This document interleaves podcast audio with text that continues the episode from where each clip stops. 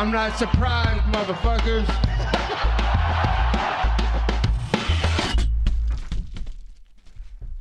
Et bonjour à toutes et bonjour à tous, bienvenue dans l'épisode numéro 71 du Guillotine Podcast.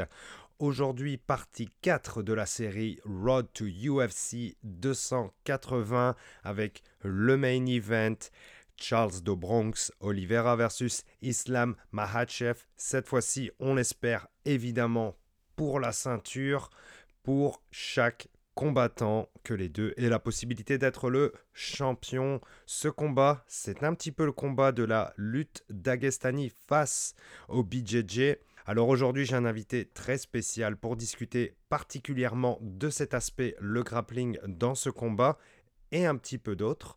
C'est Étienne Duchesne, athlète BJJ à temps plein de chez TriStar. Comment vas-tu? Étienne, peux-tu te présenter? Ouais, ben d'abord, merci beaucoup de, m'accueillir sur ton podcast. C'est vraiment gentil. Euh, j'apprécie beaucoup. Euh, en fait, euh, je m'appelle Étienne, j'ai 26 ans. Donc, je pratique le, le Jiu-Jitsu à temps plein. J'entraîne au gym TriStar Gym à Montréal, donc avec plusieurs, plusieurs athlètes de haut niveau.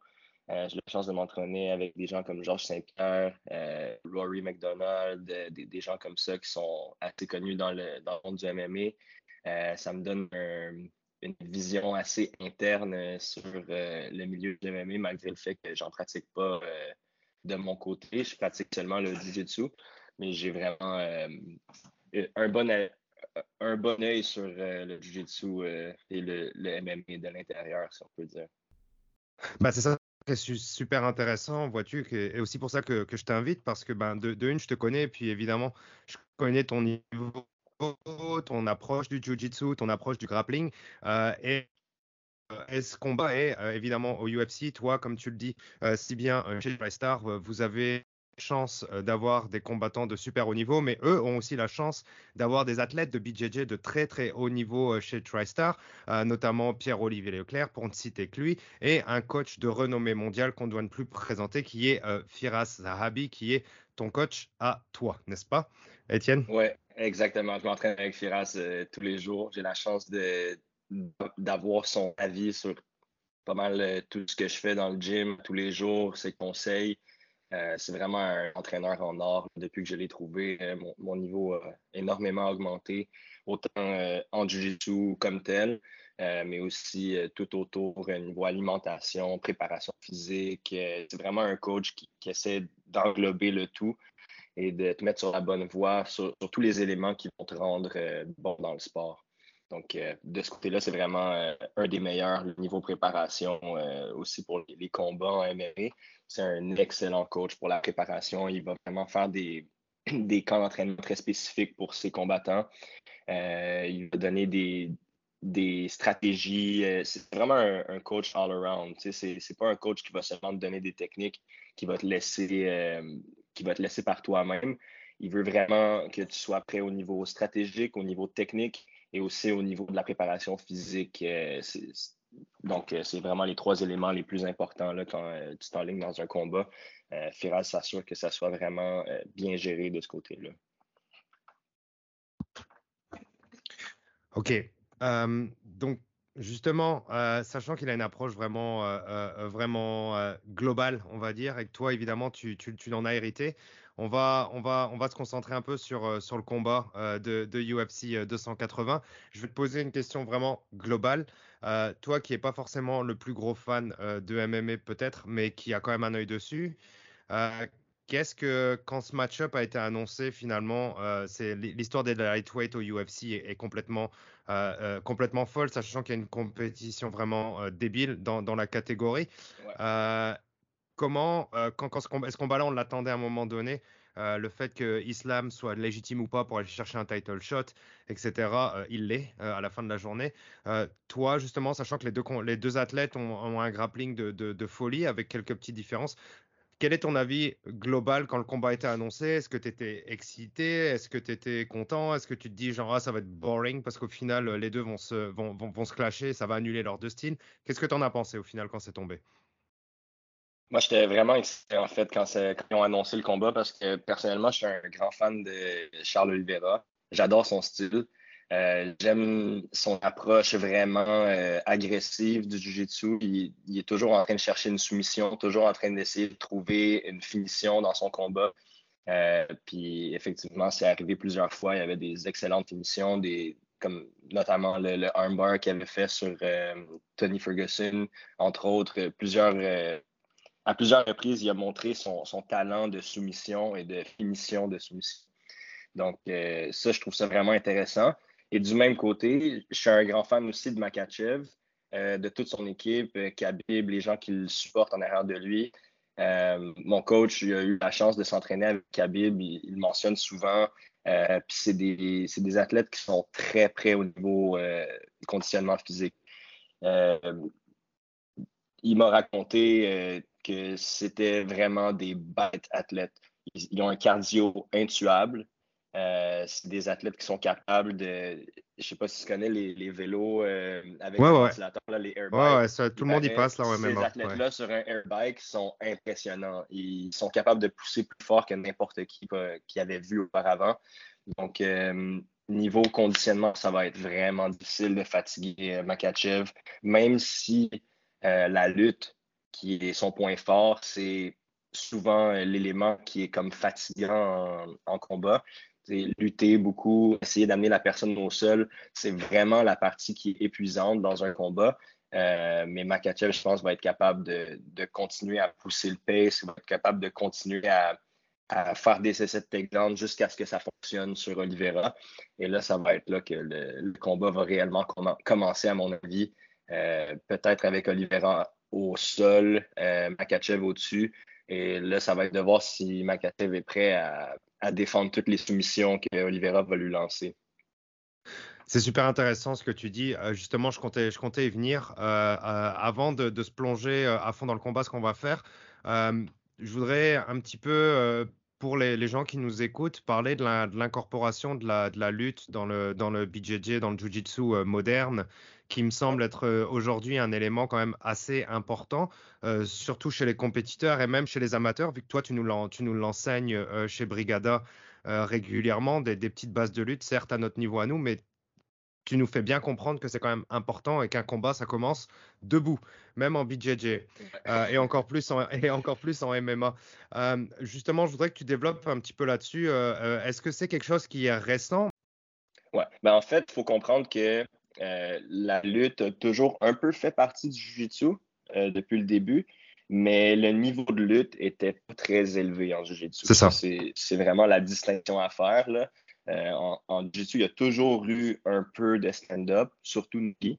dans le gi, il y a beaucoup d'athlètes qui se permettaient de s'asseoir au sol, d'utiliser le gi pour entrer dans leur garde, commencer à attaquer de là il passait directement tout droit, il, s'assoyait par terre, il n'y avait aucun takedown. Euh, il, y il y a même beaucoup, encore aujourd'hui, beaucoup de black belt, des ceintures noires en jiu-jitsu qui n'ont aucun niveau debout. Ils ne sont pas capables d'amener quelqu'un au sol. Moi, personnellement, euh, venant d'un gym euh, qui est concentré sur le MMA, c'est inacceptable pour nous. insiste vraiment sur le fait que si jamais tu dois utiliser ton jiu-jitsu dans la vie, tu vas tu vas pas t'asseoir par terre dans la rue. Tu dois absolument avoir une base debout, être capable d'amener quelqu'un au sol, être capable de, euh, l'attraper au moins, de le mettre au sol et de le contrôler. Euh, récemment, il y a vraiment un, gros, euh, une grosse recherche qui a été faite, d'ailleurs par John Danaher, mon coach aussi travaille beaucoup là-dessus, de créer un système de lutte qui est applicable dans le Jiu-Jitsu. Donc, qui prend en compte des règles spécifiques du Jiu-Jitsu.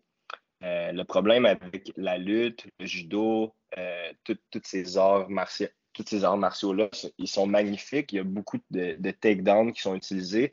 Par contre, il y a plusieurs techniques qui ne sont pas vraiment utilisables en Jiu-Jitsu parce que ça va nous exposer à des risques de soumission, des risques de renversement, des risques, euh, plusieurs types de risques, comme que ce soit des guillotines, entre autres, euh, des attaques de jambes, euh, plusieurs, plusieurs éléments différents à prendre en compte, notamment les règles aussi. en lutte, le but, c'est simplement d'amener quelqu'un au sol, de le contrôler, d'aller derrière lui. une fois que tu es derrière lui, tu fais des points. Une fois que tu l'amènes au sol, tu fais des points. En Jiu-Jitsu, c'est pas des actions qui te donnent des points d'amener quelqu'un au sol ou de faire un, de, lancer quelqu'un avec de l'amplitude, comme en judo. ça, ça donne des points. en jiu-jitsu, on est plutôt, on est plutôt pas récompensé, on est pénalisé pour ce genre d'action-là. Pas par les règles, mais vraiment par euh, la réaction de notre, euh, notre partenaire. Dans le fond, les règles font que ça ne nous avantage pas de le faire, donc notre partenaire peut nous punir pour euh, ce genre d'action-là. par exemple, si je fais un takedown, un, un double leg, et que j'expose ma tête, je me fais attaquer le cou, la conséquence d'avoir fait un mauvais double leg va exposer mon cou euh, à une guillotine. Et là, je vais devoir défendre la guillotine euh, par le fait même. Donc, ce qu'on essaie de construire, c'est un système de lutte qui nous protège un peu des soumissions, qui nous permet de prendre des risques qui sont très calculés, euh, mais qui nous mettent jamais le moins possible, moins en danger de soumission ou de renversement. Il y a plusieurs euh, takedowns aussi euh, en, haute amplitude, euh, des, takedowns de judo comme un Uchimata par exemple.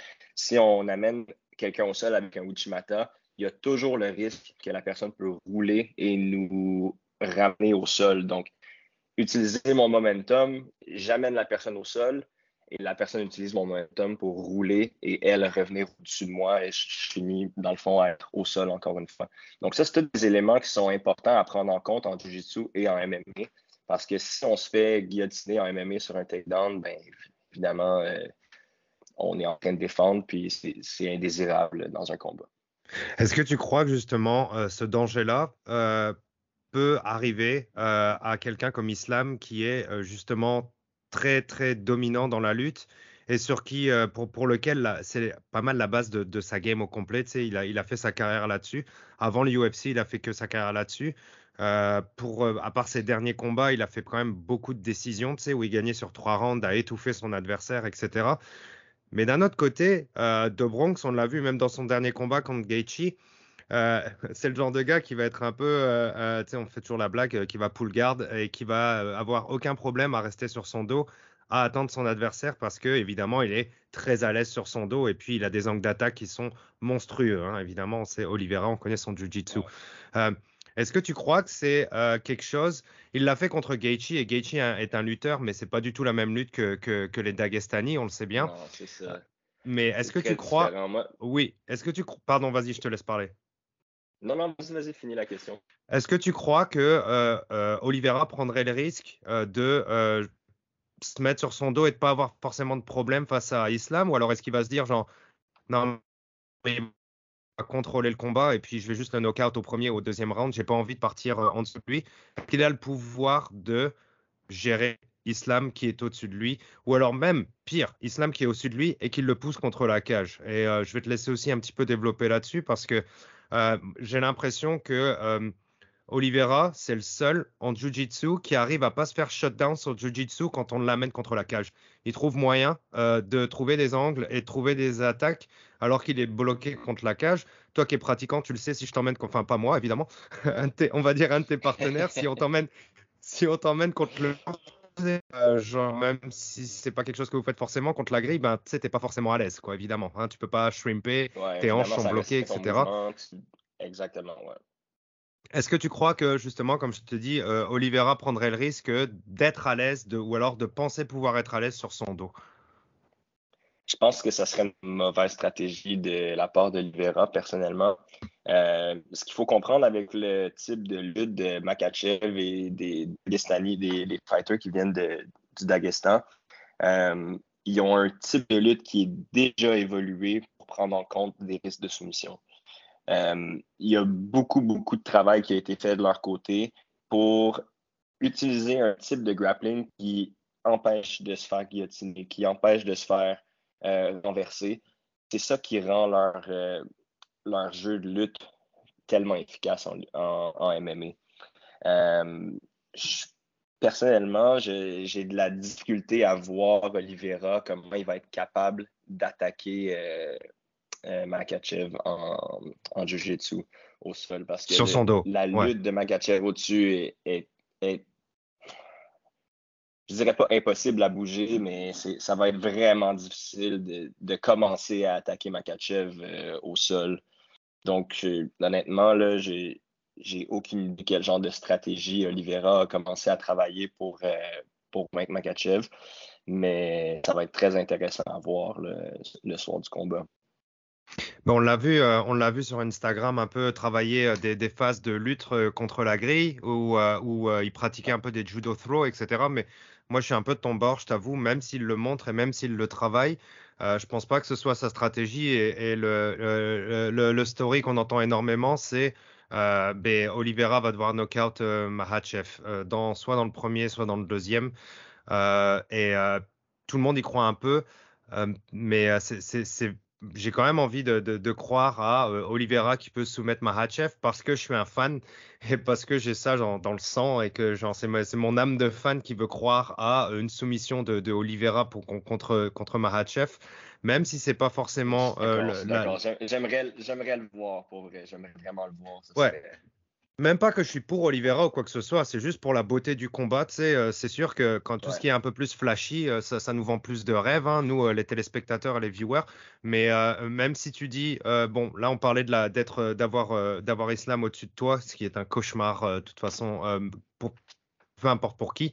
Euh, et évidemment, euh, comme, comme tu me l'as dit, euh, justement, tu ne penses pas que ce soit la stratégie qu'il devrait prendre. Mais même si c'est pas cette façon-là, depuis son dos, est-ce que tu penses que Islam peut soumettre Mahachev? Donc, c'est sûr, pas forcément du dos. Est-ce qu'il peut l'amener au sol? Ou alors, est-ce qu'il peut lui faire le coup du sac à dos, encore une fois tu sais? Ah, vas-y, je te laisse. Je pense, je pense que sa stratégie va être de l'amener au sol euh, de le faire travailler très fort. Ils euh, sont, sont, très, très bons pour mettre des gens dans des positions où eux travaillent très fort, tandis que la personne au-dessus travaille beaucoup moins fort. Donc, euh, avec le temps, dans les rounds avant, si je ne me trompe pas, c'est bien un 5 rounds. Oui, oui, c'est 5 rounds, ouais. Donc, avec le temps, là, c'est 25 minutes de combat. Donc, il va avoir beaucoup de, fatigue qui va rentrer en jeu à un certain point. La personne qui travaillait le moins fort des deux va prendre le dessus sur l'autre à un certain point dans le combat. Donc, j'ai l'impression que le type de lutte de Makachev va fatiguer Oliveira beaucoup plus euh, que l'inverse. Euh, puis ça va sûrement jouer en faveur de Makachev après, après trois rounds, je dirais, si ça se rend là. Euh, ça va commencer à apparaître du, du côté d'Oliveira. Évidemment, la chose qui est logique à faire pour lui, c'est de travailler sa défense de takedown. Il doit être, euh, il doit se mettre le plus sharp possible pour défendre les takedowns de Makachev. Mais est-ce que c'est quelque chose qui est réaliste? Ça va être quelque chose qui va être à voir ce soir-là. C'est vraiment difficile à dire euh, en avance comme ça. C'est clair, c'est la question, c'est la question à un million. Est-ce que mm-hmm. malgré, comme tu dis, la défense de takedown, c'est pour tous les, euh, les débutants euh, en grappling, en MMA. Donc, euh, par exemple, les strikers qui font la transition du striking vers le MMA.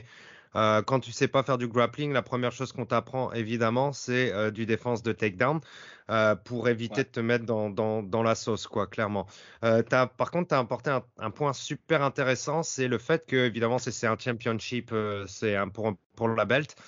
donc, c'est un championship fight. Euh, et euh, l'expérience des deux combattants sur cinq rounds est quasi nulle, puisque Oliveira n'est jamais euh, allé au-dessus de trois rounds et Mahachev est allé une seule fois au-dessus de quatre rounds. Mais comme tu le dis, moi je pense niveau cardio et puis niveau vraiment grinder son adversaire, je pense que Islam a, le dessus.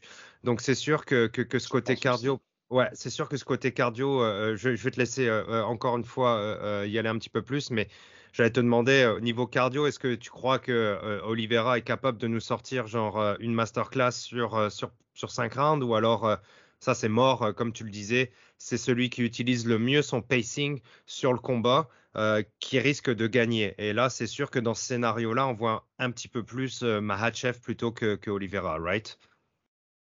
Ouais, je pense, je pense que c'est deux excellents athlètes avec un très bon cardio. Mais comme je l'ai mentionné, il faut, toujours prendre en compte qui va travailler le plus fort entre les deux.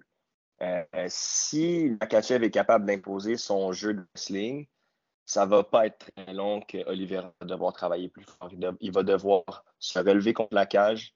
Il va devoir créer des séparations avec Makachev, ce qui, va être très difficile, je crois. Euh, donc, si Makachev engage dans ce jeu-là, Oliveira, je pense, va se fatiguer plus vite que lui.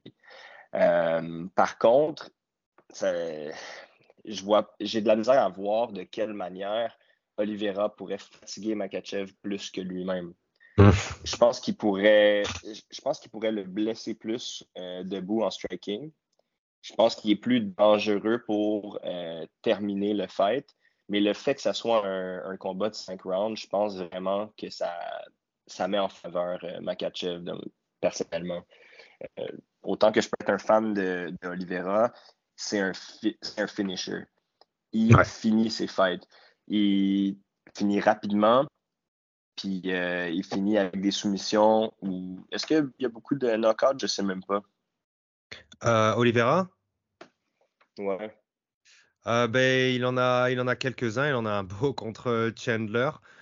Justin Gaethje, il a knockdown plusieurs fois, mais il a fini par le soumettre. Il a fini par le soumettre. Il a, il a KO Jared Gordon, il a TKO Nick, Nick Lance.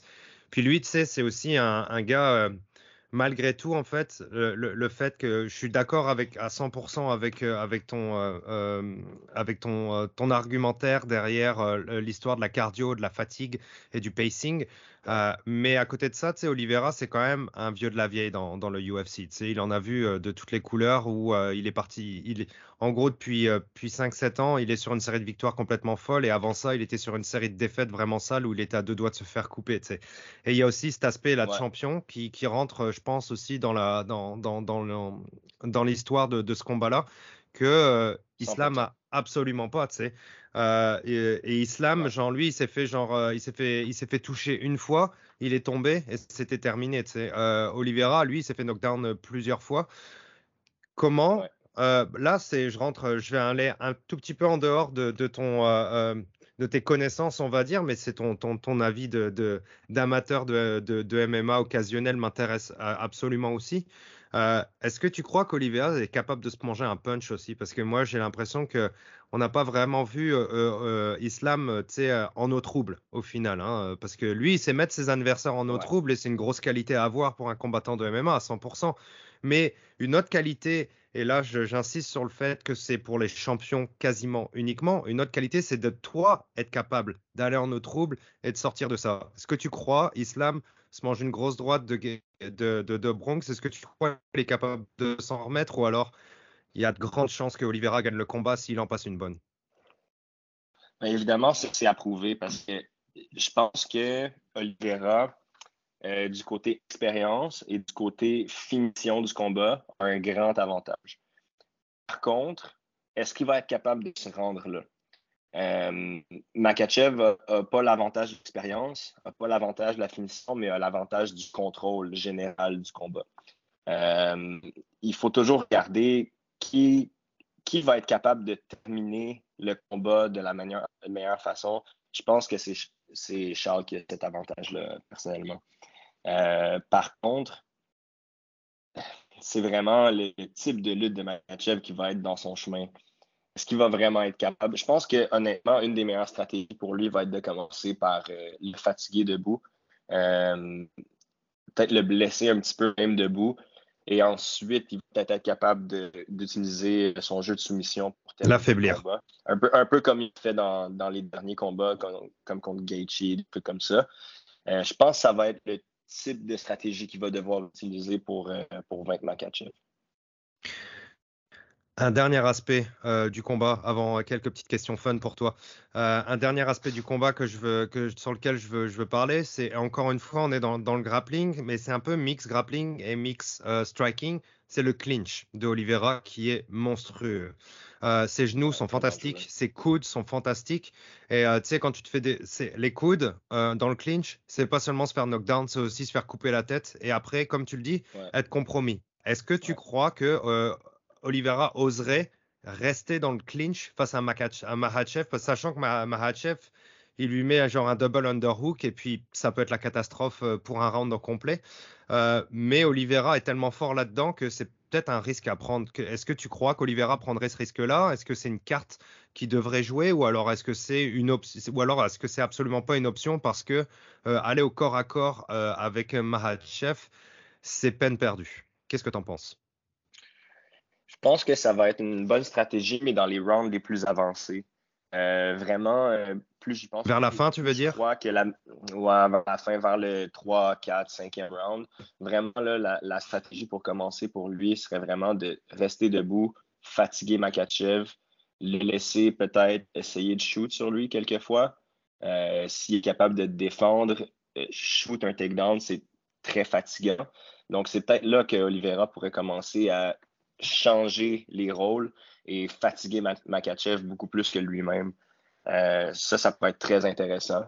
Euh, je pense que si Oliveira engage trop rapidement dans le grappling, ça pourrait jouer contre lui. C'est dangereux, effectivement. Euh, c'est c'est compliqué de, prévoir le combat parce que est-ce qu'il doit se dépêcher parce que c'est sa seule option ou alors est-ce qu'il doit vraiment être prudent parce que à chaque takedown, à chaque round, et on l'a vu avec Mahachev, c'est que à chaque pour, des gens qui sont un peu plus genre euh, random, on va dire, ou alors tu sais milieu de classement ou fin de classement, c'est si, si tu te fais mettre au sol, amener au sol par euh, Mahachev, tu perds le round. En gros, euh, grosso modo. Donc c'est sûr que c'est un risque qui est vraiment à prendre pour Oliveira ou non. L'avenir nous le dira et nous le saurons samedi prochain. J'ai une question un petit peu d'ordre, un petit peu plus entre, entre amis pour le fun. quel est le son de cloche euh, chez TriStar sur, euh, sur ce combat-là? Est-ce que, est que tes collègues, tes, tes, euh, tes partenaires d'entraînement sont, sont excités par ce combat? Et, et, puis, est-ce qu'il y a un parti pris? Est-ce que, est que les gens sont super excités? Est-ce que ça fait, est-ce que c'est hypé ce combat-là de votre côté? Ouais, ouais, ça, ça va. C'est sûr, tout le monde est très intéressé là. je crois, prends pas ma parole, mais je pense que euh, Firas Zahabi a dit que Makachev allait gagner ce combat-là. Euh, je pense qu'il croit beaucoup en leur style de, lutte. Puis euh, il croit qu'il va être capable d'imposer ce, ce pace-là sur, euh, sur Oliveira. Mais là où ça va être intéressant, c'est vraiment Oliveira un excellent jeu au sol. il va peut-être être capable d'utiliser des débalancements à partir de la position d'en dessous pour se relever, pour créer des peut-être des, des, attaques sur euh, Makachev. Ce serait la folie, hein, si ça se passe. Si ça, ça se passe, c'est la folie. Ce serait vraiment intéressant. Là. Moi, c'est mes, mes, combats préférés. Fait que, euh, je, suis vraiment excité personnellement. Excellent. Euh, et puis, bah, merci beaucoup en tout cas d'être venu et puis d'avoir donné ton avis super intéressant et super pertinent sur ce combat. Ça fait vraiment plaisir et c'est méga intéressant d'entendre ton, avis d'athlète sur ce combat-là. Euh, je voudrais euh, aborder une dernière petite chose euh, avec toi, c'est que tu fais pas mal de compétitions en ce moment. tu as enchaîné des, belles victoires sur, sur les derniers week-ends. Et il me semble que tu te bats le week-end prochain à Boston. Est-ce que tu peux nous en parler un petit peu, s'il te plaît? Oui, certainement. Donc, j'ai participé à quelques compétitions locales dans les dernières semaines.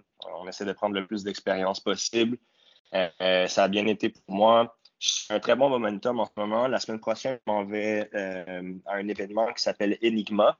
Euh, donc, euh, ça se passe en général à Boston et à Austin, au Texas. Donc, c'est un, partenaire de training à moi avec qui je, me suis entraîné quand je suis allé m'entraîner avec John, John au Texas. Je l'ai rencontré là-bas. Il organise cet événement-là. c'est très intéressant. Il essaie d'amener des athlètes de haut niveau euh, et récemment, il a adopté le, type de règles ADCC et DCC. Donc, euh, plutôt que de faire euh, des règles un peu différentes à tous les tournois, ça c'est un problème pour ceux qui connaissent le, Jiu-Jitsu. chaque compétition ou presque, c'est des règles un peu différentes. en ce moment, on essaie de se préparer le plus possible pour les plus gros événements, donc le, le, championnat du monde ADCC qui est comme un peu les Olympiques euh, du sport en tant que tel. Euh, donc, d'avoir une opportunité dans des événements un peu moins gros comme celui-là, de pratiquer les règles, parce que c'est des règles qui sont très spécifiques mais très intéressante à regarder. Je pense que c'est les matchs qui sont les plus bourrés d'action.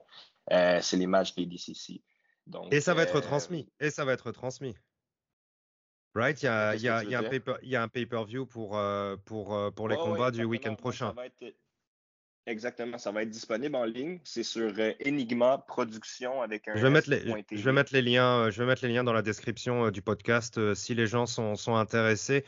Euh, Etienne est un super athlète. Il a un, style super super intéressant. il est vif, rapide et puis il, il, a travaillé sous Firas. Il travaille avec les meilleurs.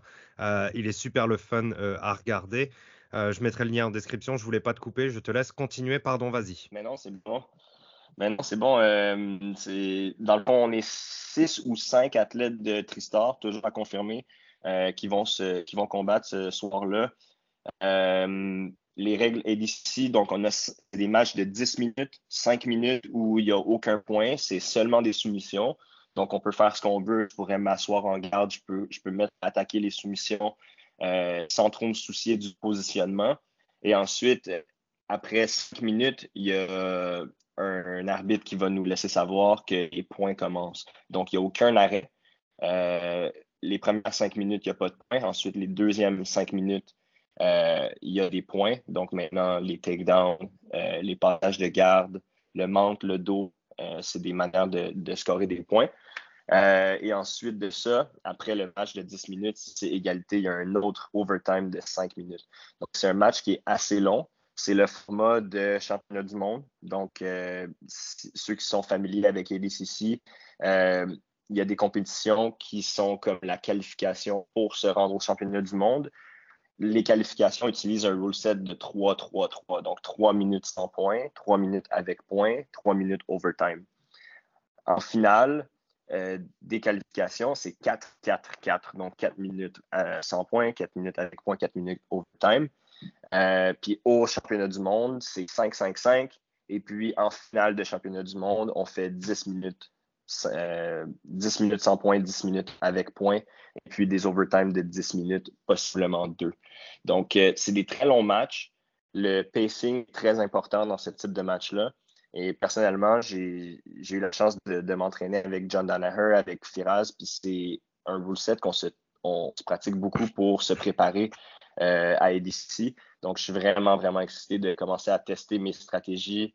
Pour battre les gens, pour battre tout le monde, ramener des médailles euh, et, et, faire la fierté de TriStar et du Québec, euh, de la scène du Jiu-Jitsu canadienne. La mec du BJJ au Canada, TriStar. Montréal, en général. Toujours dommage. On glisse un mot à notre ville qui nous permet toujours pas de compétitionner localement. Euh, pas juste notre ville, notre province, même au Québec, c'est toujours illégal de pratiquer mhm. le jiu-jitsu, de faire Pour le des karaté aussi, désormais. des compétitions.